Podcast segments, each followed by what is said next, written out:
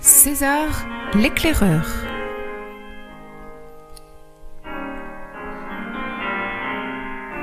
Roman de Bernard Manteau.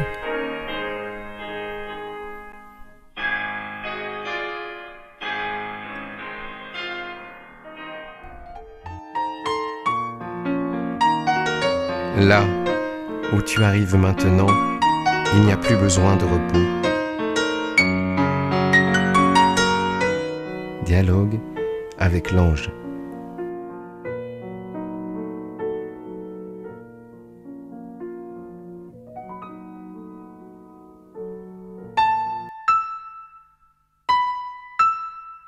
Chapitre 24 Stéphane l'éclaireur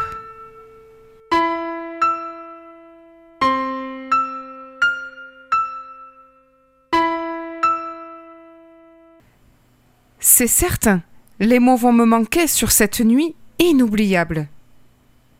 Pourtant, il me faut bien essayer de tout dire de ces chroniques intimes. Même s'il ne vous parvient que l'écho déformé de mes frissons. En premier lieu, je fus envahi par une inébranlable certitude. La place vide, la place laissée par Julien et surtout par César était déjà occupée. Celui qui m'accompagne s'y était installé, me faisant partager notre nouvelle proximité. Cela ne s'appelle plus sommeil, même si sur Terre cela y ressemble. Non, Jacques ne dormait pas. Cela ne s'appelle plus rêve, mais dialogue. Non, Jacques ne rêvait pas. Il était embrassé. Mon Dieu, que nos songes sont étroits habituellement. Leurs images nous grisent, mais elles restent des images symboliques, étriquées, qui nous faut encore interpréter. Là, rien à voir. Je subissais les assauts d'une lumière blanche, si blanche qu'elle en était transparente, au-delà de toutes les couleurs et donc de toutes les images. Nul besoin de s'étourdir dans des explications, il s'agissait ici d'évidence sans nom, une sorte de déferlement de certitudes implacables, des vérités profondes venant éclore à ma surface. Non, je vous le répète, je ne dormais pas je vivais à plein poumon une respiration si ample que je crus bien en éclater. C'était à la limite de ma raison, aux confins de mon intelligence, là où on s'enivre sans aucune pensée. On aurait dit que celui qui m'accompagne me tenait par la main, me faisant visiter son domaine, une suite de goûts sans image, de saveurs sans support, de bruits sans mots et d'odeurs sans motif. Même mes cellules semblaient participer à cette musique vivifiante. Étrange conscience, en vérité, que cet assaut du sens, ce berceau de la sensibilité. Étrange voyage dans mes possibilités humaines encore ignorées. Bientôt, un bonheur inhumain enfla dans ma poitrine, me révélant une merveilleuse et terrible sentence Tu es attendu. Le sacré devint terrifiant en même temps que joyeux. Plus que ces trois mots, leur musique vint se dissoudre jusque dans mon sang, au centre. J'étais pénétré, pris d'amour, entraîné dans le tourbillon d'une caresse, poussé à l'évidence, tu es attendu. Mon être entier voulait se faire entendre, hurler sa réponse. Oui, je le sais. Oui, je le veux. Oui, cela sera. Il me sembla que sous l'action de ce souffle, l'univers m'invitait à me prononcer. Moi, Jacques l'unique. Moi, Jacques l'attendu, je devais prendre ma place, énoncer le serment sacré. Je viens. Et puis, la lumière se déplaça faisant maintenant apparaître des flashs à grande vitesse. Plus vite encore, comme si mes amis, mes parents, Thérèse, Julien, César passait en un instant et puis mourait. Le ciel semblait me montrer la vraie durée d'une vie. Une seconde, pas plus, juste le temps d'un éclair. On aurait dit les grands yeux, les très grands yeux, me faisant mesurer la définition du mot éphémère, au plus haut point de son sens. Vu d'en haut, un homme à peine né est déjà mort, et cela s'appelle sa vie. En un instant, il me fut prêté l'autre mesure du temps, celle qui plaisante sur les petites dimensions de la terre. En un instant, aux portes de ma chair, j'ai trempé mon âme dans l'intuition de l'éternité. Alors, j'ai entendu rire, mais rire comme on ne l'a jamais entendu. Je riais d'être si bête, je riais de n'avoir pas compris avant l'immense farce de nos petits drames. Soudain, ce fut une nouvelle évidence. Même la mort, nous la prenons trop au sérieux. Regarde, semblaient me dire les grands yeux, les douleurs de la mort ne sont qu'un mirage, une prétention. Apprends à perdre des êtres chers, importants, et tu apprendras ta propre mort. Perdre ton corps, sans importance. Alors je vis le vrai visage de la fin, comme le prix d'une fête. C'est incroyable, une gigantesque fête célébrant la victoire de la vie. Tu es attendu, semblaient insister les grands yeux. Tu es attendu à l'endroit précis où perdre César n'est pas une fin, mais un début. Alors, ta propre mort sera ainsi. Puis défilèrent les tableaux de ma vie, non pas en images, mais en musique, jusqu'à ce que j'habite enfin mon identité. Bientôt, je me sentis flotter au-dessus des événements, sans aucune résistance à leur spectacle. Il dut y avoir, en ce point, une jouissance si intense qu'il m'est impossible d'en témoigner. En me levant le lendemain matin, j'avais le ventre repu. Étrange sensation d'une plénitude sans raison, sans mots, comme il arrive parfois après certains actes sexuels. César à peine mort, n'avais-je pas fait l'amour avec celui qui m'accompagne, juste à la place qu'il nous laissait?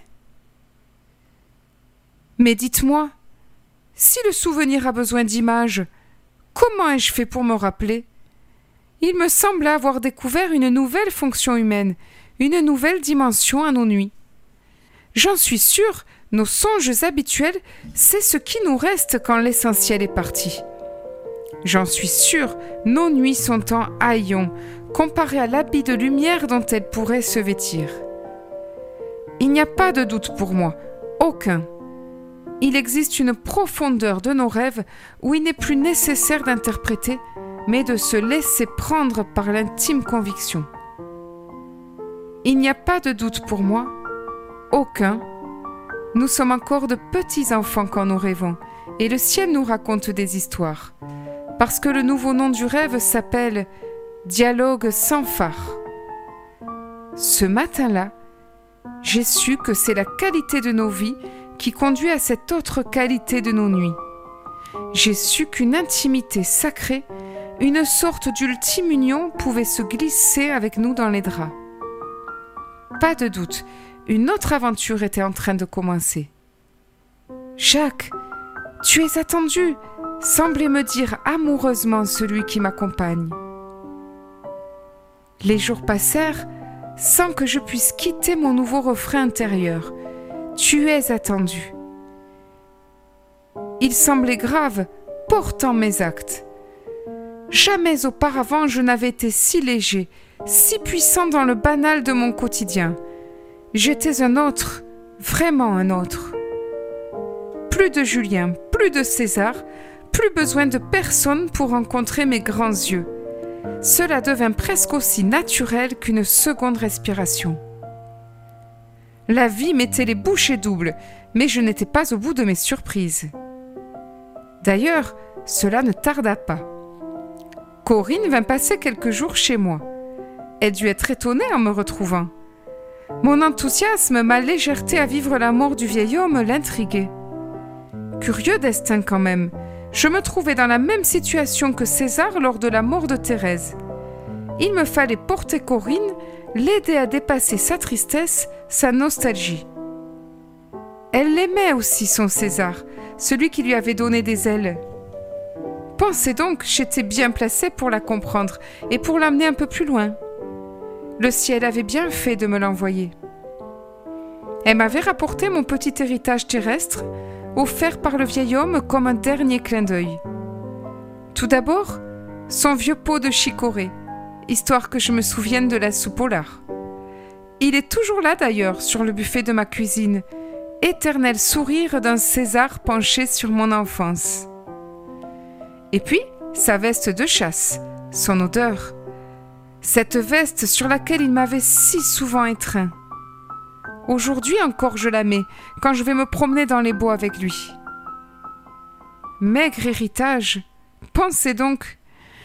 Il m'a laissé un virage 180 degrés, une nouvelle vie. Tiens, à l'heure où je vous écris, ne suis-je pas encore dans ses traces? Ensuite, ce qui devait arriver arriva. Corinne, la petite brune aux yeux noisettes, passa d'abord huit jours chez moi, en tout bien, tout honneur. Puis, elle revint. Puis, elle renonça à Toulouse. Et elle revint encore. Nous étions si bien ensemble qu'un jour elle resta. De temps à autre, je revis Julien. Maintenant, il parcourait le monde. Il était resplendissant. Il avait adapté à sa manière tout ce que nous avions reçu.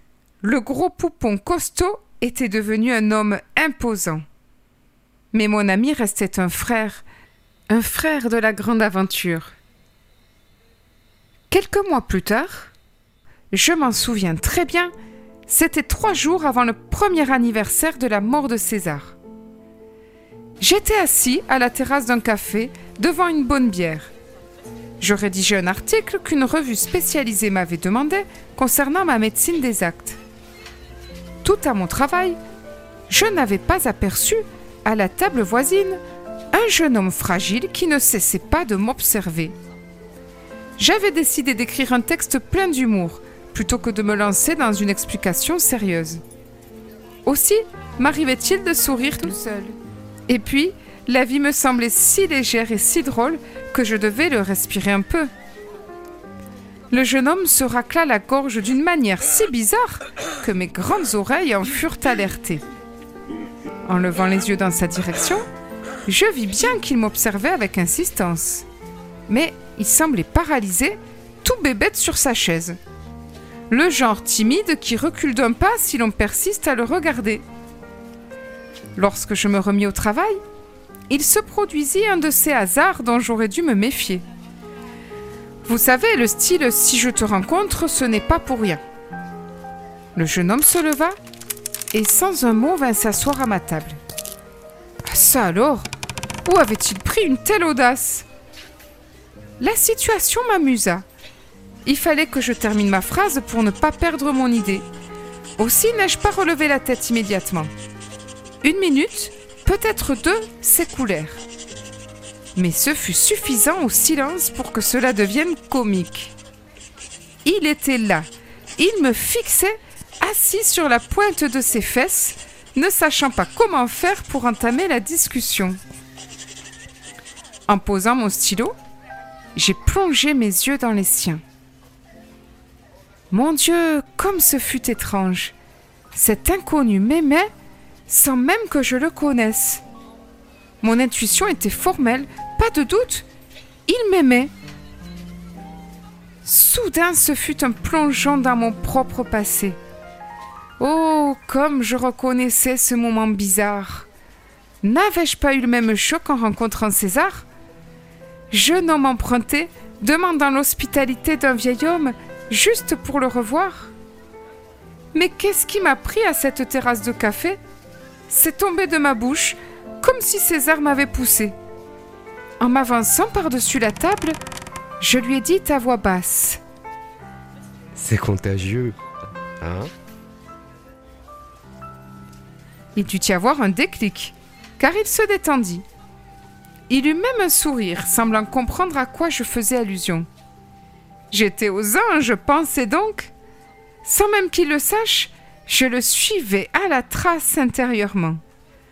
Mon Dieu, comme César avait dû s'amuser avec moi. Comme il avait dû aussi m'aimer, car je fus pris d'une immense tendresse devant cet étranger qui répétait mon histoire. Pour le détendre, mais aussi en mémoire d'un petit Jacques dont je me rappelais la maladresse, je me suis empressé de rajouter. Je m'appelle Jacques. Et toi? Je savais bien le double effet du prénom et du tutoiement. Je savais bien le parcours qu'il allait faire dans son silence. Mais j'eus le plaisir de constater qu'il était moins bête que moi. Il me répondit Je m'appelle Stéphane. Comme le hasard est curieux, on aurait dit une sorte d'escalier en colimaçon. On repasse par la même marche, les mêmes choses, les mêmes situations, mais un étage plus haut. Voilà. L'univers semblait m'indiquer une nouvelle case départ. Eh bien, Stéphane, en route. Combien me faudrait-il de temps pour lui parler de Stéphane l'éclaireur?